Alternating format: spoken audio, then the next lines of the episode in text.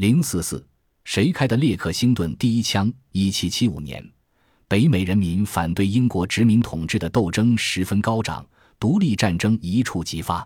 四月十八日深夜，八百名英军在约翰皮凯恩少校率领下，奉北美殖民地马萨诸塞代理总督、英国驻美洲皇家军队统帅盖奇将军之命。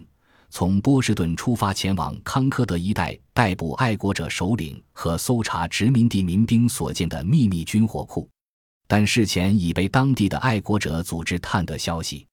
次日拂晓，当英军途经列克星顿时，发现一群严阵以待的殖民地民兵在约翰·派克上尉率领下列队站在村前的草坪上，阻挡住英军前进的道路。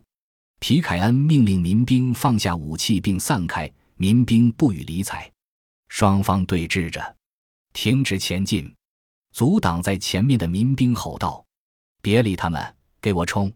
皮凯恩少校举起指挥刀，吆喝着：“砰！”这时突然响了一枪，紧接着英军射出排枪，当即打死民兵八人，伤十人。民兵也迅即还击。后来，英军在向康科德进犯和撤回途中。又遭到民兵更猛烈的袭击，共死伤俘近三百人，而民兵只损失九十余人。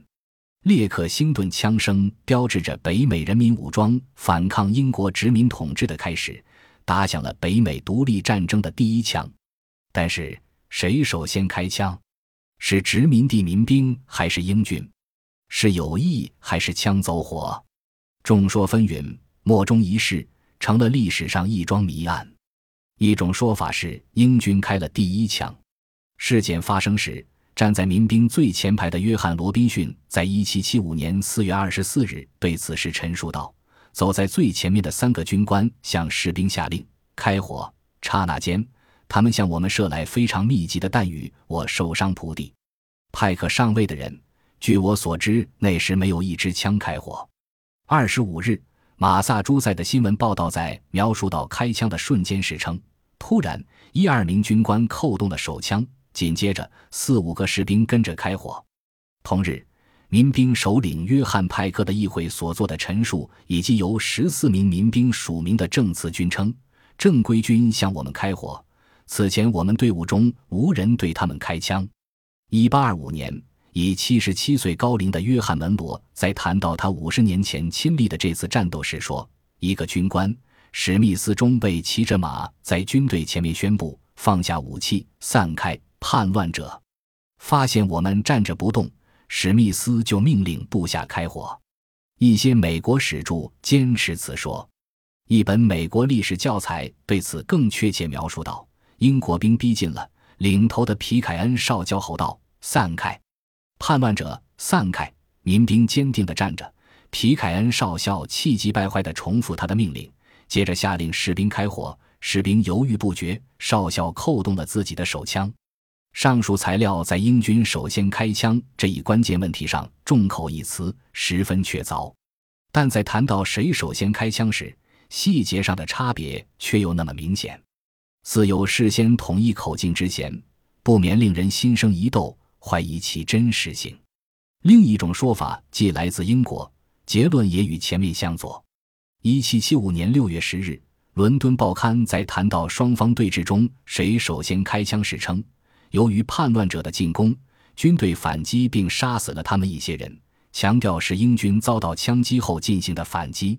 此说得到下列两侧史料的印证：一是当时一名英军军官在关于事件经过的陈述报告中写道：“皮凯恩少校立即出来对叛乱者大声呼喊，要他们放下武器，解散。”他们没有这样做，他又喊了第二遍，仍无效果。接着，他下令士兵前进，去缴他们的械。士兵奉命行动。这时，一叛乱者开了一枪，我们士兵回击。二是另一名也叫约翰·派克的英军中尉，在其记述十九日事件情形的日记是这样写的：“我们仍然前进，虽然无意攻击他们，但保持着准备反击。然而，当我们逼近他们时，他们开了一二枪，这两份材料在被大陆军缴获几年后才公开发表。人们认为这是关于事件的原始史料之一，而且日记是没有必要做伪证的。但是仔细推敲，这两份材料的真实性似乎也有疑问。当时英军呐喊向前，嘈杂声中谁开了第一枪，确实难以分辨。事后追忆也难免不受政治立场及感情因素的影响。虽然从当时北美人民反对殖民统治、要求民族独立等整个形势分析，殖民地民兵打了第一枪是最有可能的，但这毕竟是推测，还缺乏进一步的材料证实，仍然不能确定这第一枪就是民兵打的还是故意打的。第三种说法认为，无法确认谁在列克星顿开了第一枪。据在十九日战斗中受伤被俘的英军中尉桑顿考德四月二十五日在马萨诸塞议会陈述事件经过时说：“当我们到达时，他们后撤了，旋即开始交火。但哪一方首先开火，我说不清楚，因为枪响之前，我们军队呐喊着向前挺进。”美国高校通用历史教材之一《美国的历程》认为，在列克星顿。皮凯恩发现殖民地民兵已在乡村绿草地上整好了队伍，在他的命令下，民兵们开始散开。接着突然响了一枪，这一枪究竟是英国人还是美洲人开的？是步枪还是手枪？是偶然的还是故意的？都搞不清楚。有的美国史著更认为，在当时混乱纷杂形势下，在高度紧张亢奋中，或难免有人偶尔失误走火，因此。要确定谁是肇事者，确实难上加难。我国有关史著对此问题也几乎是众口一词，笼统地称为“列克星顿的枪声”。北美独立战争的帷幕就是以这样的方式拉开的，其余的则略而不谈。